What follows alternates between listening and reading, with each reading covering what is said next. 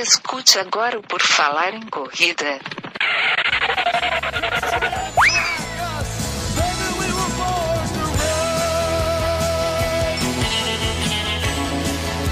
Are you ready to run?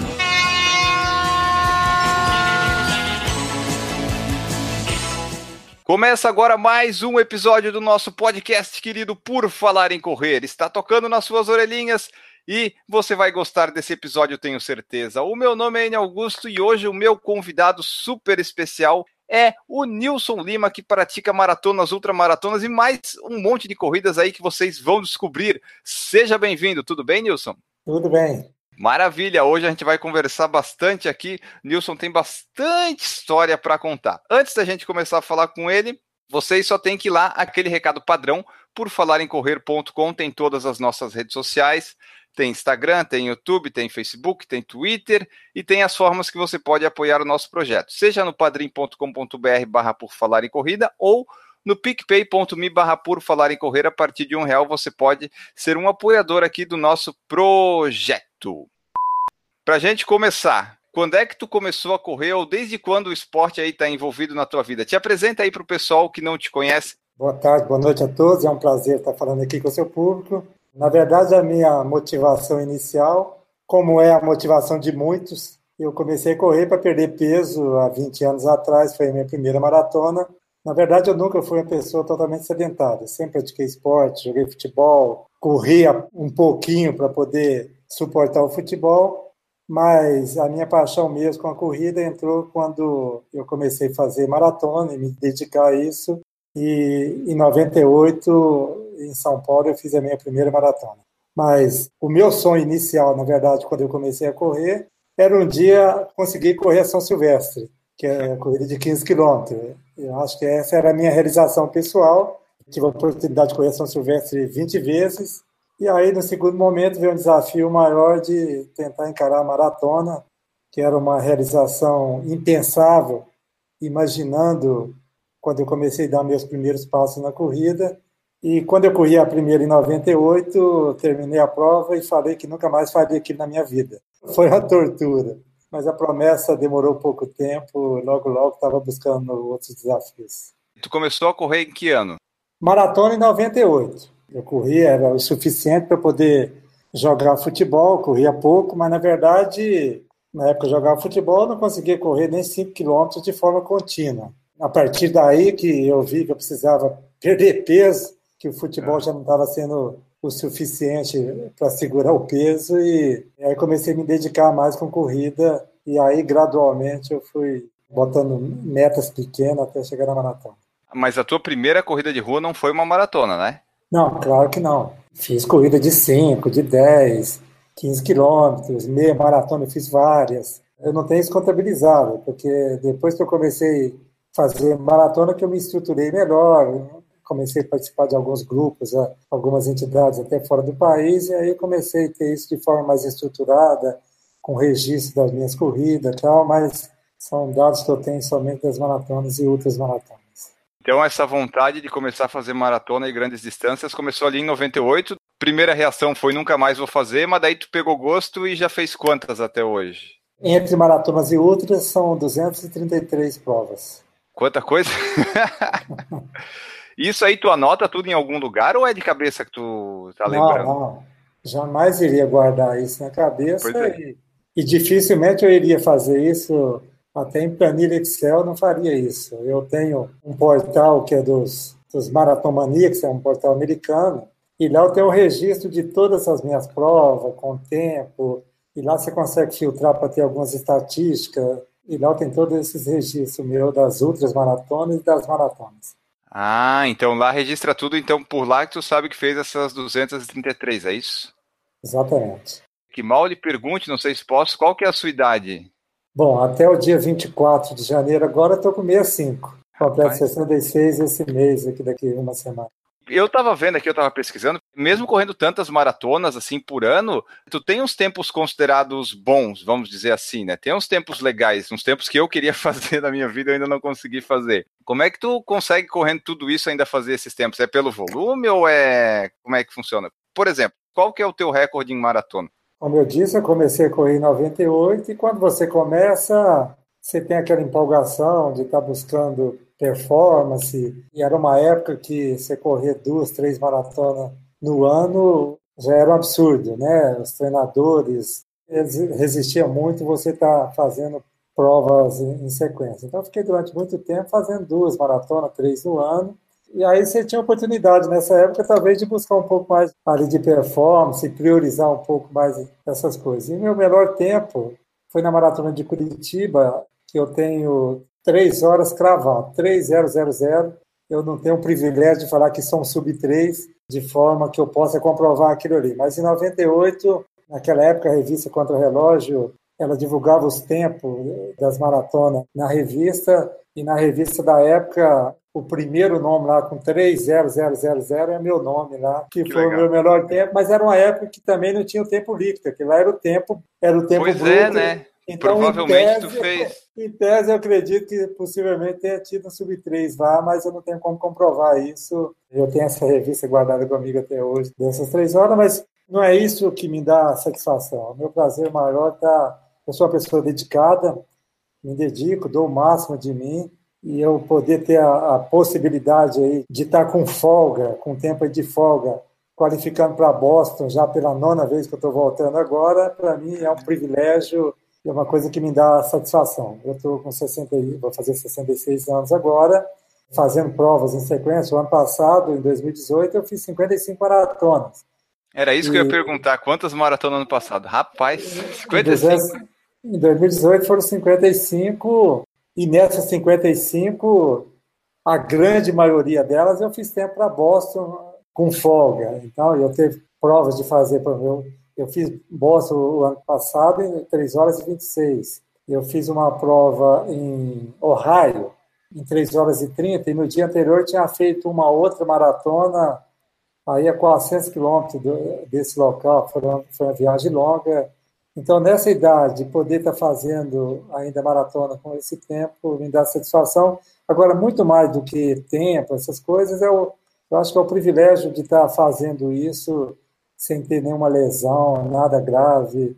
Eu fiz 55 maratonas. A última foi agora no dia 15 de dezembro, no Havaí, e já estou aqui fazendo meus longos aqui de 30, 35 quilômetros, para encarar um outro desafio que está vindo agora. Em março, agora retorno para os Estados Unidos e, e vou encarar uma outra brincadeira lá. Estou indo para fazer Boston pela nona vez, mas antes de Boston eu vou fazer mais nove maratonas, e a décima vai ser Boston, que é onde eu vou completar a minha centésima maratona na América do Norte, que é Canadá e Estados Unidos. E aí é um outro clube que existe, que é das pessoas que fazem as 100 maratonas na América do Norte, é um clube americano. No dia 15 de abril, que é a maratona de, de Boston, eu estou tendo o privilégio de concluir isso aí também.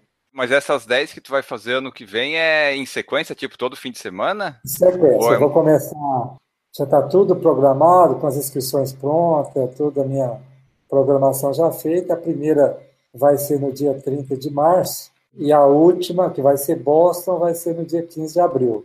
Em 16 dias eu vou estar fazendo essas 10 maratonas nos Estados Unidos.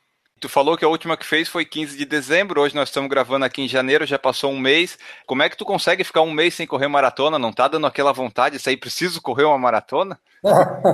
eu não tenho essa neura toda não, mas eu não paro. Não. Porque a maratona, eu acho que correr a gente corre em qualquer lugar, né? Você corre no parque, na cidade, com os amigos, final de semana. Então, a satisfação de correr, para mim, em qualquer lugar, eu tenho esse prazer. Agora, muito mais do que isso, são essas possibilidades de você estar tá viajando, conhecendo os lugares, é. fazer alguma coisa diferente, né?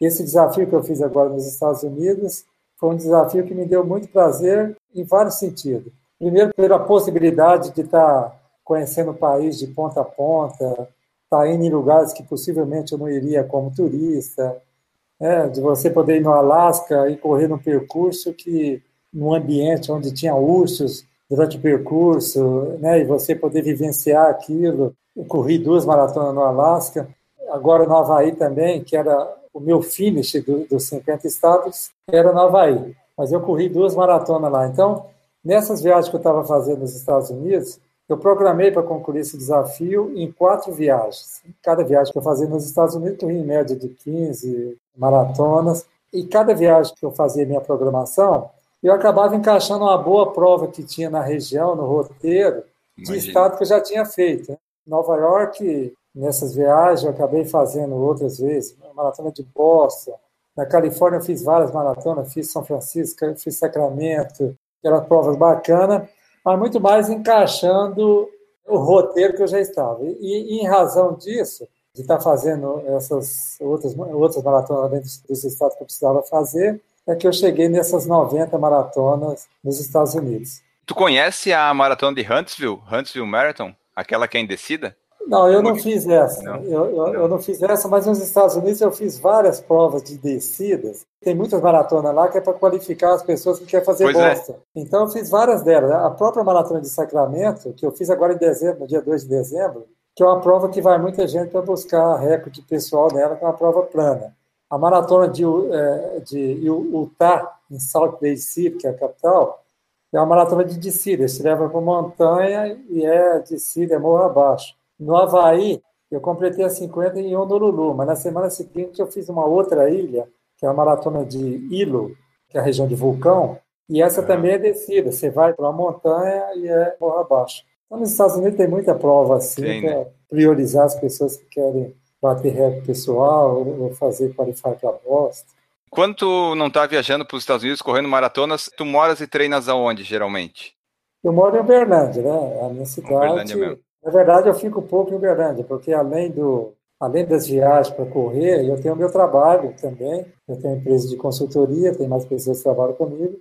E eu sempre estou viajando também, seja a trabalho e conciliando as duas coisas, fazendo minhas viagens de trabalho e as minhas corridas também.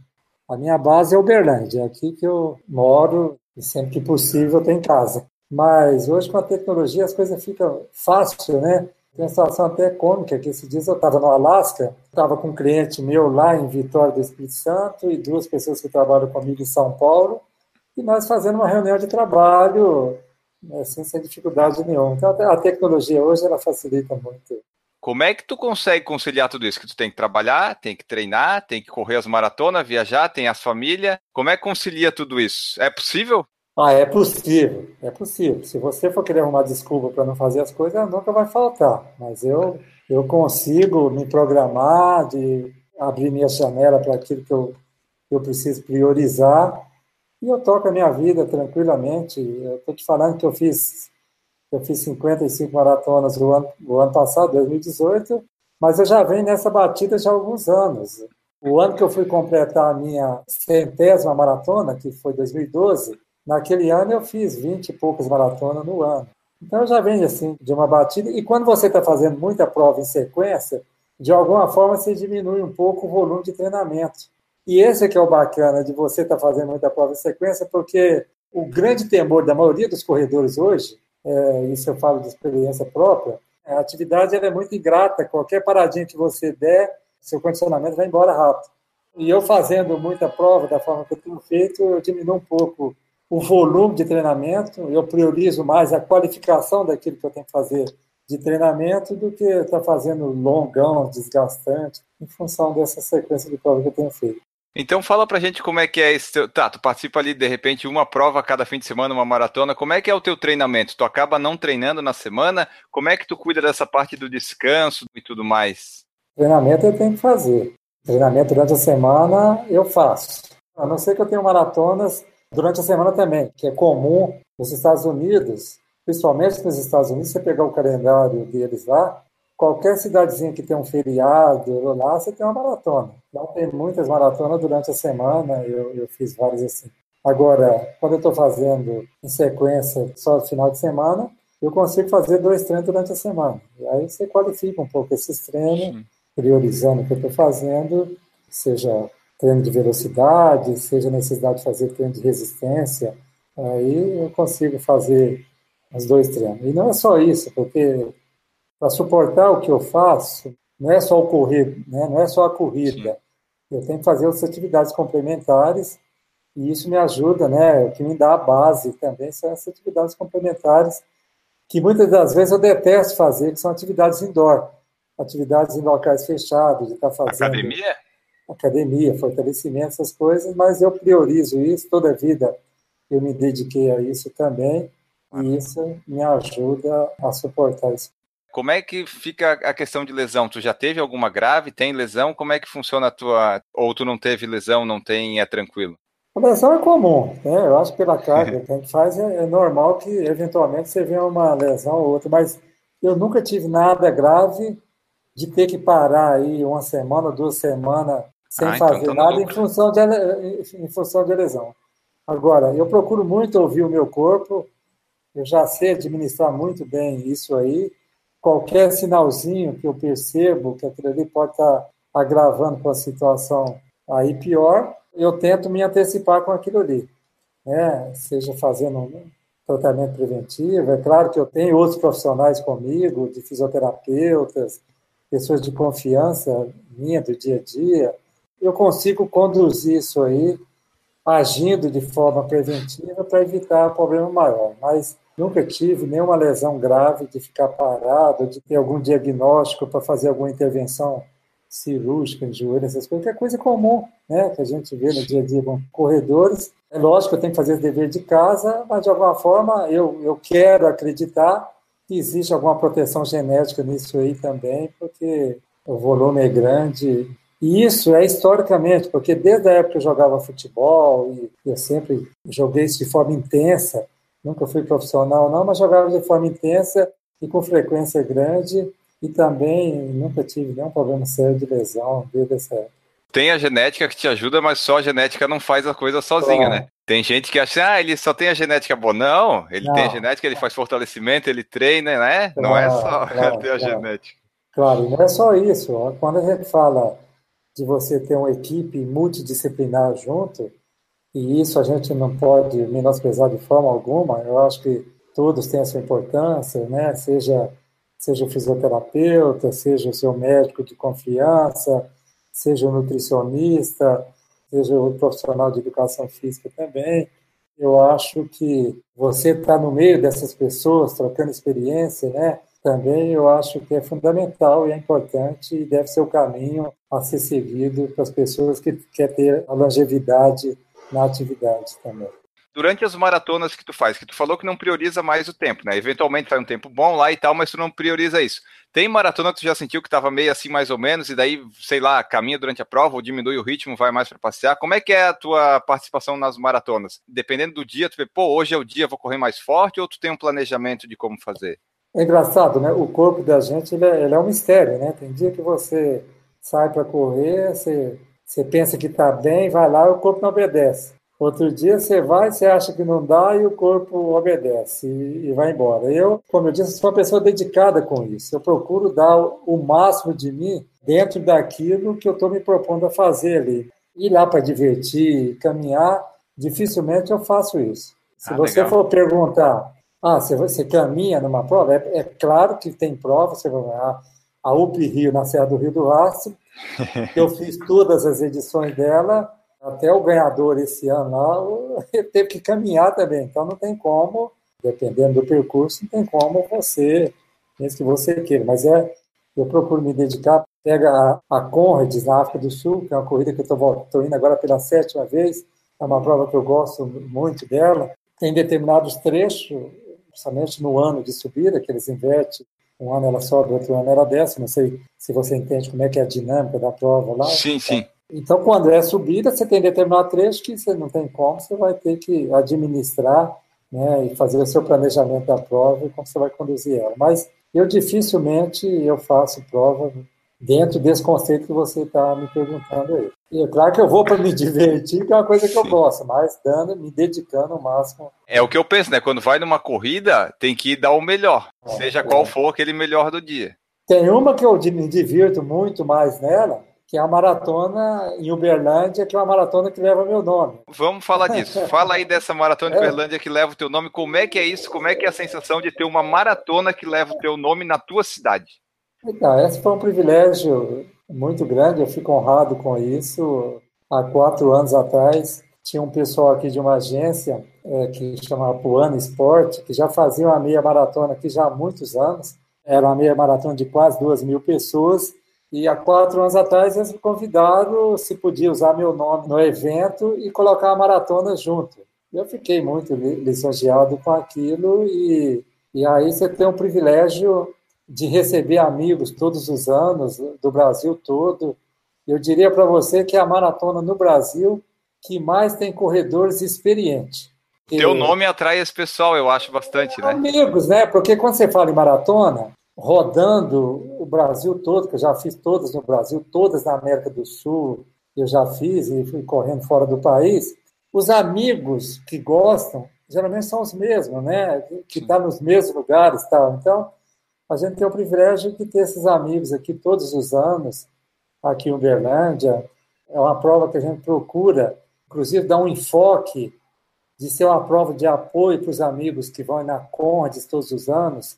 Tanto é que a gente procura ter um tratamento diferenciado com esses amigos que vêm aqui, que são da Condes. O ano passado, fizemos um esforço aqui, trouxemos o, o Bruce Fordyce, é o maior ganhador da Condes, que é um sul-africano, é um sul e ele veio aqui em Uberlândia o ano passado, fez uma palestra aqui que legal. É, com a turma e, e, participou da prova também. Com isso, atraiu muitas pessoas aí, pessoal que todos os anos vai, vai na Condes.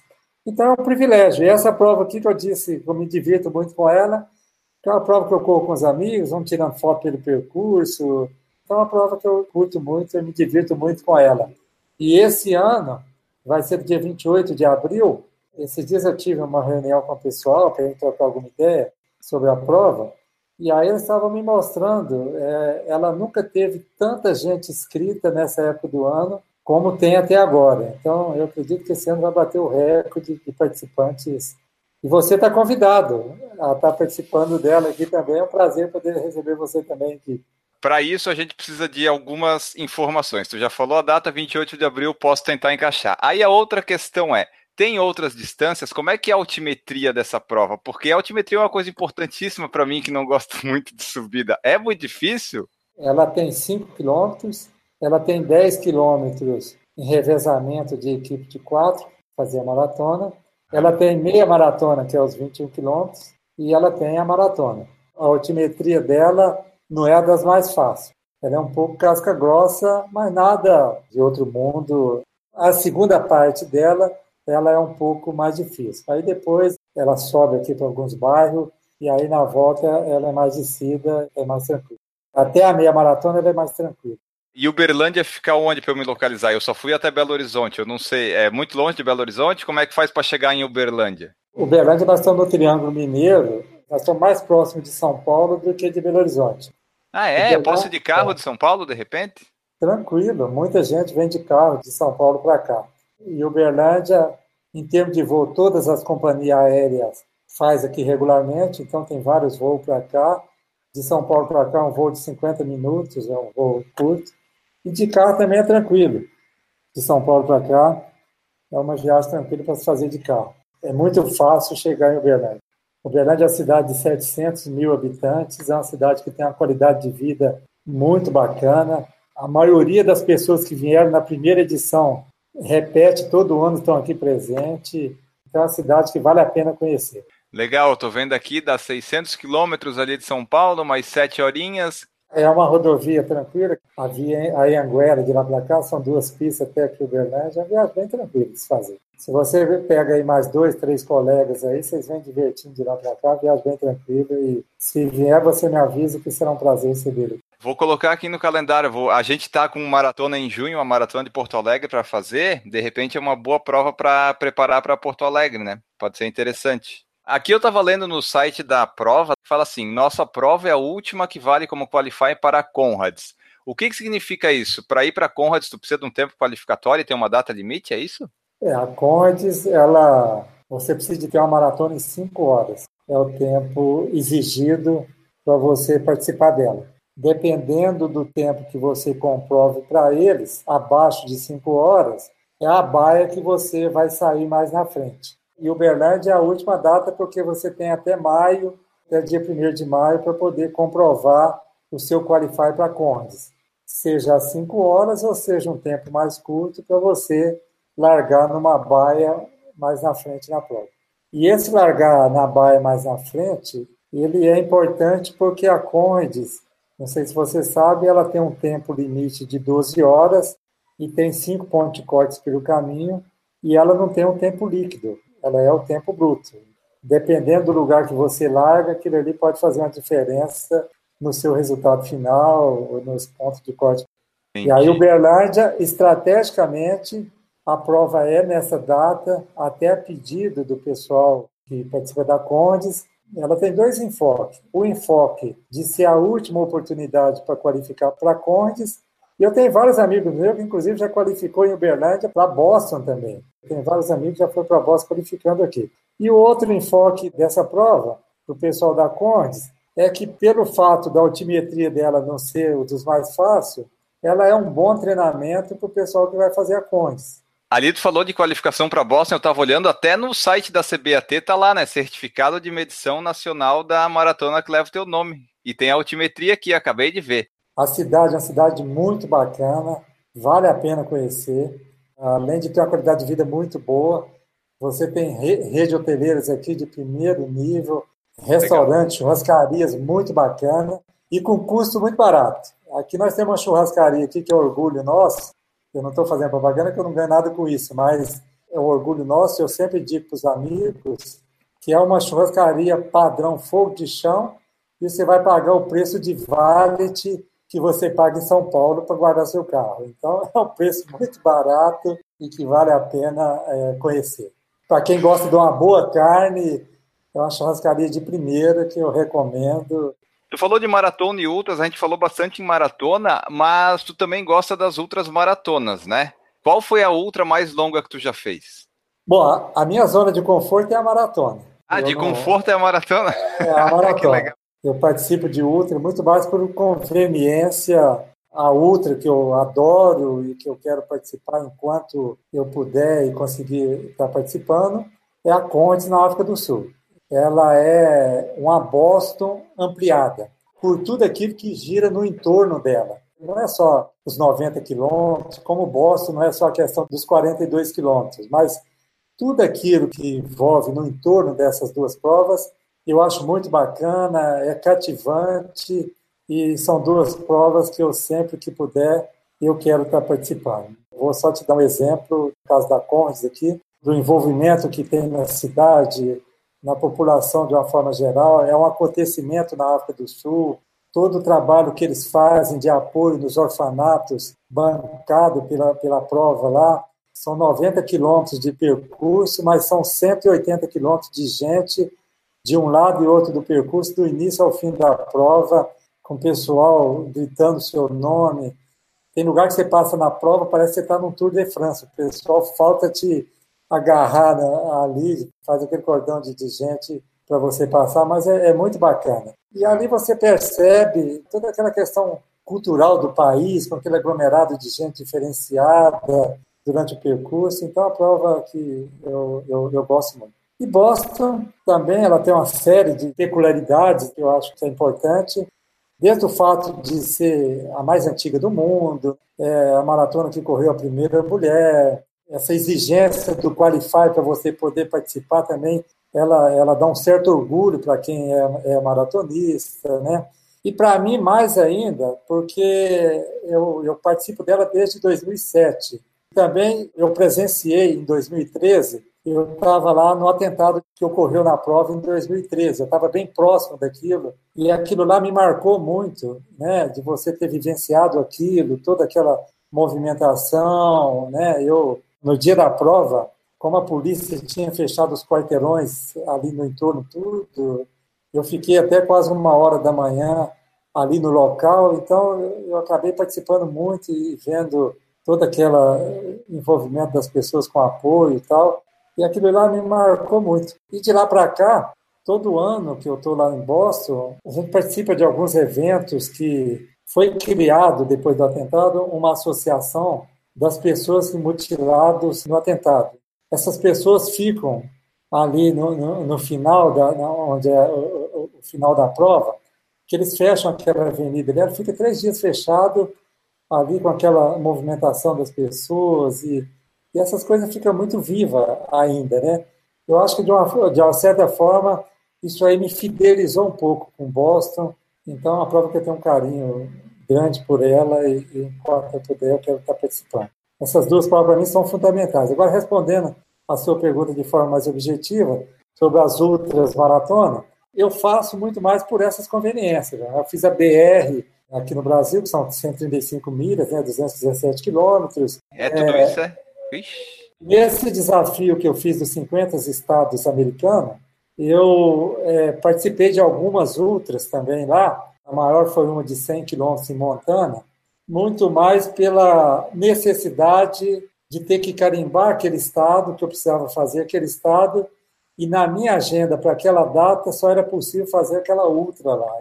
Dos 50 estados, eu, eu fiz mais ou menos aí uns de 5 a 6 ultras maratona em função dessa necessidade de agenda. Então não era 50 maratonas, era 50 corridas maiores que maratonas em cada estado? Era isso? Era 50 corridas de maratonas para cima. Esse desafio, ele, ele, é muito legal porque ele, ele, tem, ele tem algumas dinâmicas lá e tem um site dele que vale a pena depois, quem quer entender um pouco mais da dinâmica.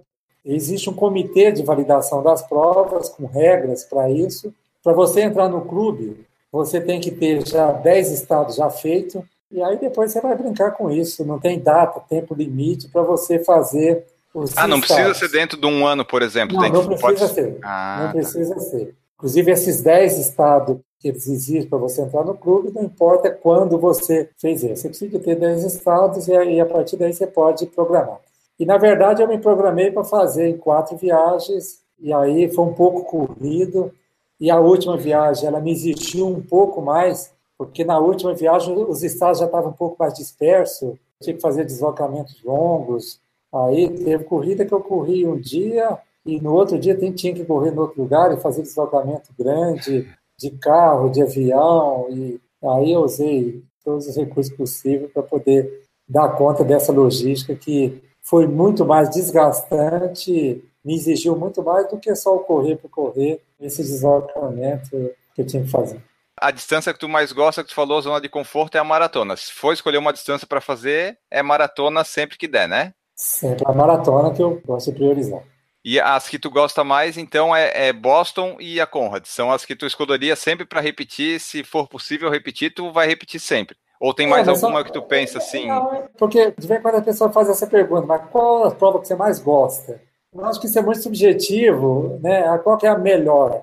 Né? Eu acho que cada uma tem sua peculiaridade. É claro, se eu tiver de fazer um ranqueamento aqui, eu vou priorizar as majors, que eu fiz todas elas. Eu já estou na segunda rodada das majors, junto com a minha esposa, que está também quase no final delas.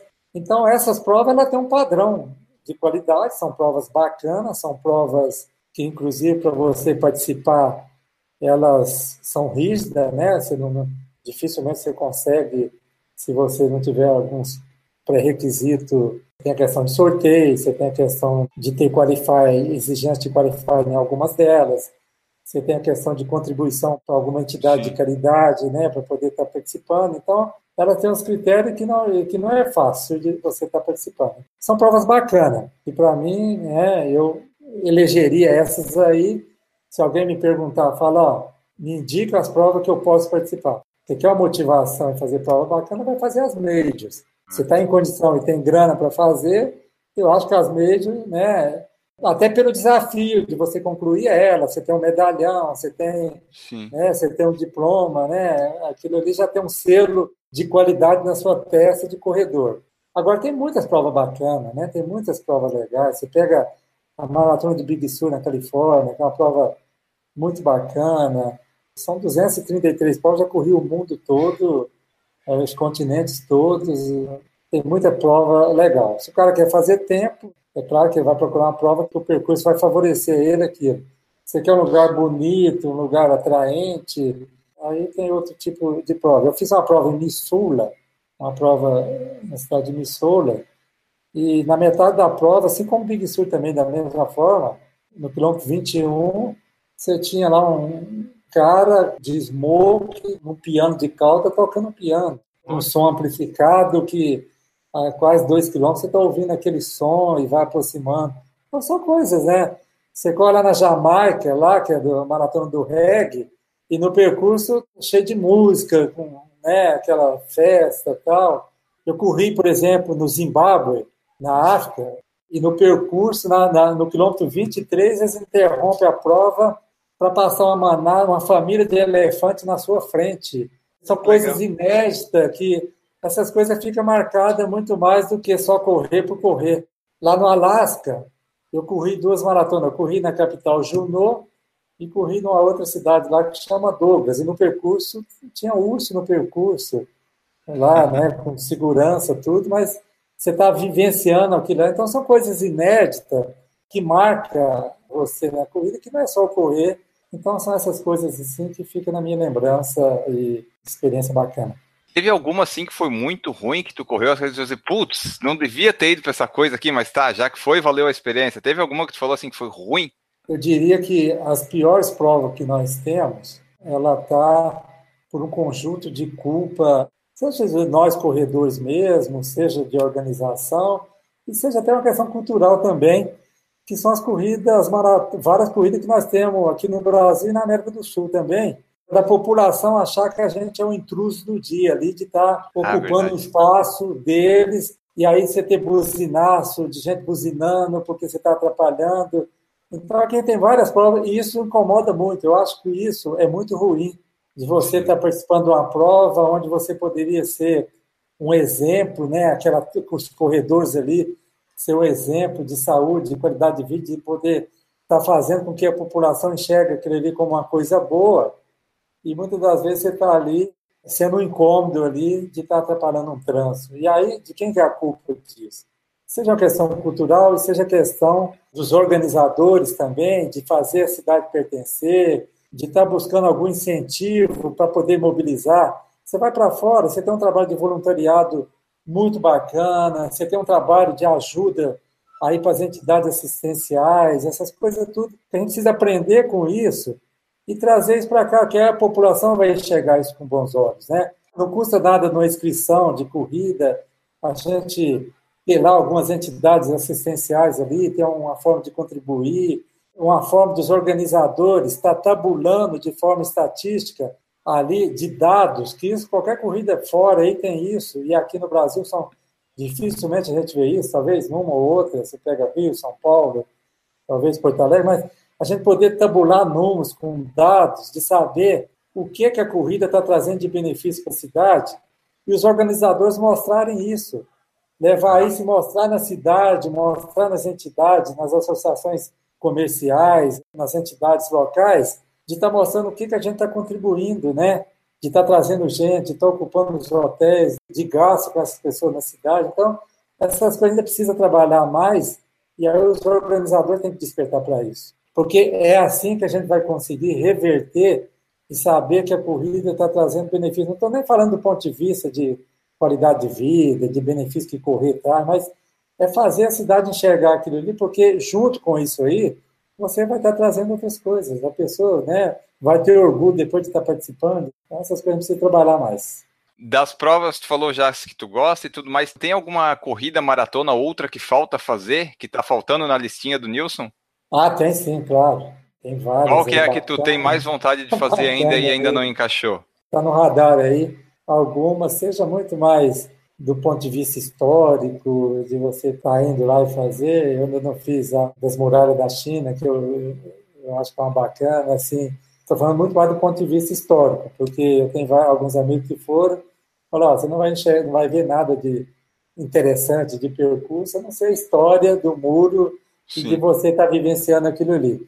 Você não vai achar gente apoiando o percurso, nada disso. Mas eu acho que é muito mais essa questão histórica e uma na, na Europa, na, na Noruega, que é o Sol da Meia-Noite. Ah, essa eu quero e também. Essa aí também eu, eu, eu é uma que está no meu radar que eu quero ainda ter a oportunidade de estar tá carimbando essas aí também. Eu estava pesquisando aqui, tu tem um livro lançado, vai ser lançado? Como é que é essa história de livro? Não, na verdade eu não, não tenho, eu não, eu, não, eu não tenho. Tem um livro que o pessoal está lançando agora, contando um, um pedaço de história minha aí, na verdade, é o pessoal da Universidade Federal de Uberlândia. O pessoal está fazendo um trabalho, trabalho de mestrado.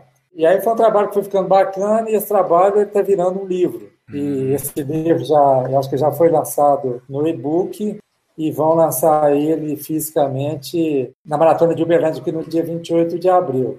Mas o livro ficou muito bacana, o trabalho ficou muito bom, o pessoal fez um trabalho muito legal. O Herman Dourado, que é o aluno que encabeçou isso aí, depois teve o apoio dos professores dele. Eu acabei contribuindo muito pouco, que eu não tive tempo assim, de estar junto com ele, mas eu já li. Ficou muito bacana e dar os parabéns para o Herman aí, que foi um trabalho bem legal. E eu acho que já está tendo êxito aí, porque já está tendo uma aceitação bem bacana. A motivação inicial foi esse trabalho acadêmico que eles estavam fazendo. Mas nem um livro ainda, que eu ainda tomei iniciativa de ir lá e estar tá escrevendo o livro, ainda não. E tem esse aí que está ficando bacana e eu acredito que o pessoal vai, tá, vai gostar e, e vai ter uma aceitação boa. E livro, tu pensa em escrever algum? Se der tempo entre uma corrida e outra ou não faz parte dos planos? Eu quero continuar fazendo minha história, eu quero correr, eu quero estar fazendo minhas corridas. Em 2019 eu tenho algumas coisas aí que eu já estou me planejando, já está bem adiantado o que eu vou fazer, além de voltar agora para os Estados Unidos em março, para estar completando a 100 na América do Norte, e depois no segundo semestre eu devo estar indo para a Europa e fazendo uma, uma outra sequência lá de alguns países, já tem alguns que eu já defini, estou encaixando na minha programação alguns aí. Eu boto na cabeça, nesse momento da minha vida, vou fazer 66 anos agora. Estou com saúde sem nenhum problema de indicação que eu tenho que ainda tomar o cuidado e parar. Mas se amanhã vier qualquer sentença de falar, não, agora você tem que parar, eu vou parar feliz da vida por tudo aquilo que a corrida já me proporcionou e por tudo aquilo que eu já fiz pela corrida. Mas eu estou bem e quero, nesse momento da minha vida, fazer tudo aquilo que o meu corpo permite e é possível estar fazendo. Porque vai chegar um momento, aí não adianta nem ter dinheiro que não vai ser possível fazer. Sim. Então, se nesse momento está sendo possível fazer essas coisas e fazer uma coisa diferente, quero ainda me dedicar a isso. Mais para frente, quem sabe, posso estar escrevendo alguma coisa e caminhar para fazer um livro. Mas, por enquanto, nada pensado nisso. Qual a sua altura e o teu peso? 1,65 e 68 quilos. Tem três aqui para me perder ainda e correr mais confortável. Sempre tem um quilinho ou dois para perder. Ninguém está né? feliz com a balança, né? Nunca está, né? Que tipo de tênis tu usa? E tu usa a Garmin, esses relógios GPS, ou vamos na sensação de esforço? Eu uso, eu gosto de priorizar essas coisas. Sempre o que tem de novidade, de coisa, aí eu gosto de estar atento a isso e tudo que vem para ajudar, que vem para trazer benefício, eu acho que é importante. Eu tenho Garmin e uso de forma regular. E tênis, hoje os tênis cada vez mais eles estão melhores, né? Eles vêm para melhorar a vida da gente. A gente não pode fazer vista grossa para isso. Eu tenho os meus que eu uso, eu uso, já tem uns 4, 5 anos que eu uso outra, que é um que eu acho que me protege bem. Hoje eu uso o Clifton 5, é o modelo mais recente deles, e gosto muito desse Ultra Boost da Adidas também. Eu, gosto, eu acho que são tênis que me protegem bem, é os que eu estou usando no momento. Eu já usei todo tipo de tênis, mas no momento eu estou usando esse aí, que é o, o Oca, esse Clifton 5 e uso esses Ultra Boost também, que eu tenho alguns pares. Tu falou que já fez uphill ano passado. Tu já fez mais de uma vez? Tu tem pretensão de voltar esse ano ou é uma prova que tu fez só uma vez para dizer, ah, subi aquela morreba e não quero mais? Eu só não fiz a primeira edição, que foi só para convidados para a imprensa. Aí fiz todas as outras edições e quero continuar fazendo, porque é uma prova diferenciada. Eu gosto dessas coisas diferenciadas. Eu estou voltando novamente esse ano e vou fazer e vou continuar fazendo. Então não é só a Condes e Boston, não. Tem a UP que eu tinha esquecido que é aqui dentro de casa. E claro, Uberlândia, quando tiver meu nome. Essas são as quatro provas que todo ano eu tenho que priorizar elas. Conrads, Boston, Maratona de Uberlândia, estão todos convidados. Eu tenho certeza que quem vier não vai se arrepender. E a UP Rio, que é uma prova diferenciada, numa região linda, bonita. A gente valoriza muitas coisas fora, mas nós temos uma região linda, muito bacana aqui, como é a região da Serra do Rio do Rastro ali, que quem não conhece vale a pena conhecer. É um lugar muito bacana.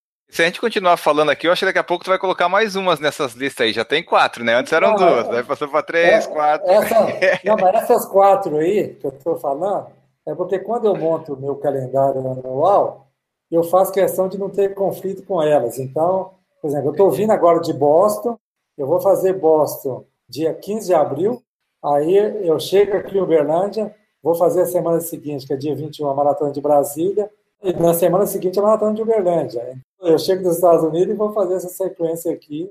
A Helena Maria falou: admiro muito essa determinação pela corrida, você é o maior ícone do Brasil.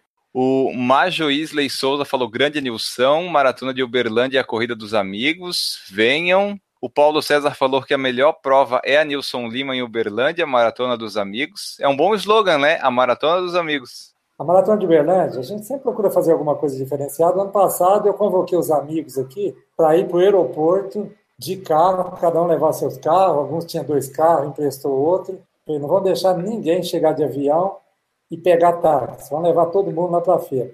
Nós tinha lá umas 80 pessoas lá esperando o pessoal que estava chegando de avião. Duas perguntas que eu vou te colocar em uma só, do Rodrigo Meleiro e do Fábio Zanata se tu já fez a maratona de Havana e se a trilha do Apalache tu já fez também. Eu fiz Havana, ela é em novembro, é um percurso de duas voltas de 21 quilômetros. Também era uma prova que eu tinha vontade de carimbar ela, até pela história de Cuba, tudo. E eu acho que vale a pena fazer ela muito mais para quem quer ter essa curiosidade histórica de conhecer. E conhecer Cuba enquanto Cuba é Cuba, né? Porque cada vez mais está mudando, logo, logo já não é mais. Então, quem quer ter essa curiosidade de conhecer essa transição lá, vale a pena fazer ela. A trilha dos Apalaches, eu não sei se é, é, é, Eu não fiz, eu não fiz, mas eu, eu não sei se é de Machu Picchu. Não, é lá nos é, Estados Unidos. Eu, bom, não sei também. Ah, não, não, não, não fiz, não, não fiz, não fiz. O que, que é mais importante para ti? Na, é o treino ou a cabeça? O mental, ele é fundamental.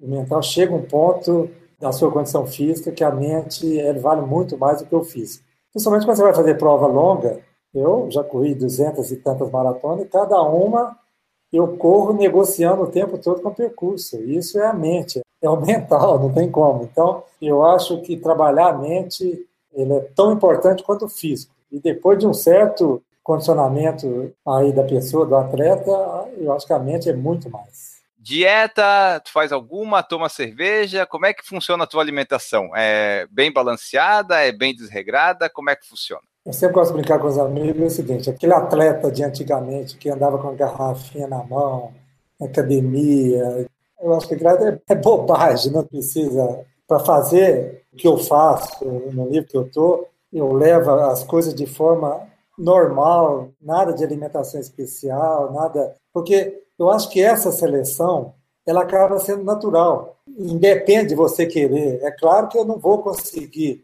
comer um, um, churrasco na véspera de uma maratona. Eu não vou comer carne gordurosa aí para poder eh, fazer uma prova longa. Alimentação normal, nada de dieta especial. É claro, na prova eu tenho o meu kit habitual, né, de estar tá usando durante a prova, com os meus géis, com meus sais, com essas coisas normais. O pós, que é fundamental também, porque eu acho que correr uma prova longa, a gente tem que estar atento a isso aí, de saber como é que eu estou após ela. Eu acho que ninguém tem que fazer uma prova, chegar morrendo, e isso aí envolve toda essa questão de sua alimentação, seja na semana da prova, seja na véspera, seja aquilo que habitualmente você está acostumado a usar durante a prova e no pós-prova também. Mas nada especial, nada diferenciado com o dia. Já falamos aí um monte das maratonas, ultras, e daí quais que são os próximos desafios do Nilson? O que que tu busca? O que que a corrida é para ti? Bom, eu acho que está incorporado na minha vida da mesma forma que está incorporado o trabalho, de estar tá incorporado a família. É uma rotina minha, como é as outras coisas da minha vida. Então, Nada de desafio planejado a longo prazo, que eu quero fazer aquilo ali para mostrar alguma coisa, nada disso. Eu corro por prazer, como eu disse, eu me dedico, quase 66 anos, consegui fazer, tá correndo maratona aí com pace aí de 5, abaixo de 5 por 1, fazendo maratona em 3,30, 3,40, poder fazer maratona em sequência, da forma que eu tenho feito, isso aí me dá satisfação, me dá o prazer de fazer mas não é isso que me motiva de estar indo lá e buscar performance, de querer fazer isso aí para mostrar alguma coisa. Eu quero me divertir e fazer coisas diferentes, ter a possibilidade de estar viajando, conhecer lugares diferentes, nada pensado assim a longo prazo. Mas tu sabe que tudo isso que tu faz, tu fez, tu acaba influenciando as pessoas. Tem muita gente que já começou a correr por causa de ti, que já fez maratona, correndo maratona desde 98, né? Todo mundo conhece o Nilson Lima, que faz 50 maratonas em 50 estados. Esse tem um incentivo que tu dá para as pessoas, às vezes indireto, às vezes direto, às vezes tu nem conhece a pessoa, mas tu tá lá incentivando ela porque ela vê o que que tu faz. Nada assim pensado com relação a isso. Eu acho que eu diria para você que eu tenho muito mais amigos na minha vida de corrida do que de uma outra forma qualquer. A maioria das pessoas do meu dia a dia, seja de viagem, seja aqui da cidade, são amigos do mundo da corrida. E é claro, eu acho que, de alguma forma, se a gente está junto com as pessoas que têm os mesmos gostos, com afinidade das mesmas coisas, de alguma forma essas coisas podem se multiplicar. Eu, na minha história de corrida, eu já, eu no passado, quando eu comecei, reunia pessoas, grupo de amigos, de forma voluntária, convidava, tem muitos amigos médicos, fisioterapeutas, de vez em quando a gente convida alguns para vir bater um papo em grupo, de estar conversando com as pessoas. Eu acho que, de alguma forma, essas coisas acontecem de forma natural. Se a gente está se espelhando na pessoa que está vendo que aquilo está fazendo bem para ela, eu acho que isso é natural. Não é nada assim planejado e nada com pretensão de querer. Aliás, eu, eu procuro até me policiar um pouco, porque nós corredores, de uma forma geral, e quando você tem a paixão por aquilo que você faz, a gente tem que tomar um certo cuidado, porque senão você acaba virando parecendo um pastor de igreja, é né, de estar tá incomodando os outros. Agora, a gente não pode negar que é a atividade mais democrática que existe, é você calçar um tênis e sair correndo. Você abriu a porta de casa, você tem uma academia a céu aberto ali para fazer aquilo que é possível você fazer na condição que você pode fazer. Né? Você vai viajar, é, levar um tênis, um calção, em qualquer lugar você pode estar fazendo. Então, eu acho que é uma atividade muito democrática e não pode negar também os benefícios que a atividade traz. Eu não estou falando nem do ponto de vista fisiológico daquilo que você percebe, que é perceptível. Ah, eu perdi peso, o outro correu porque estava com uma desilusão qualquer, estava com problema. Mas a gente não consegue dimensionar aquilo que a atividade evitou de incorporar na gente.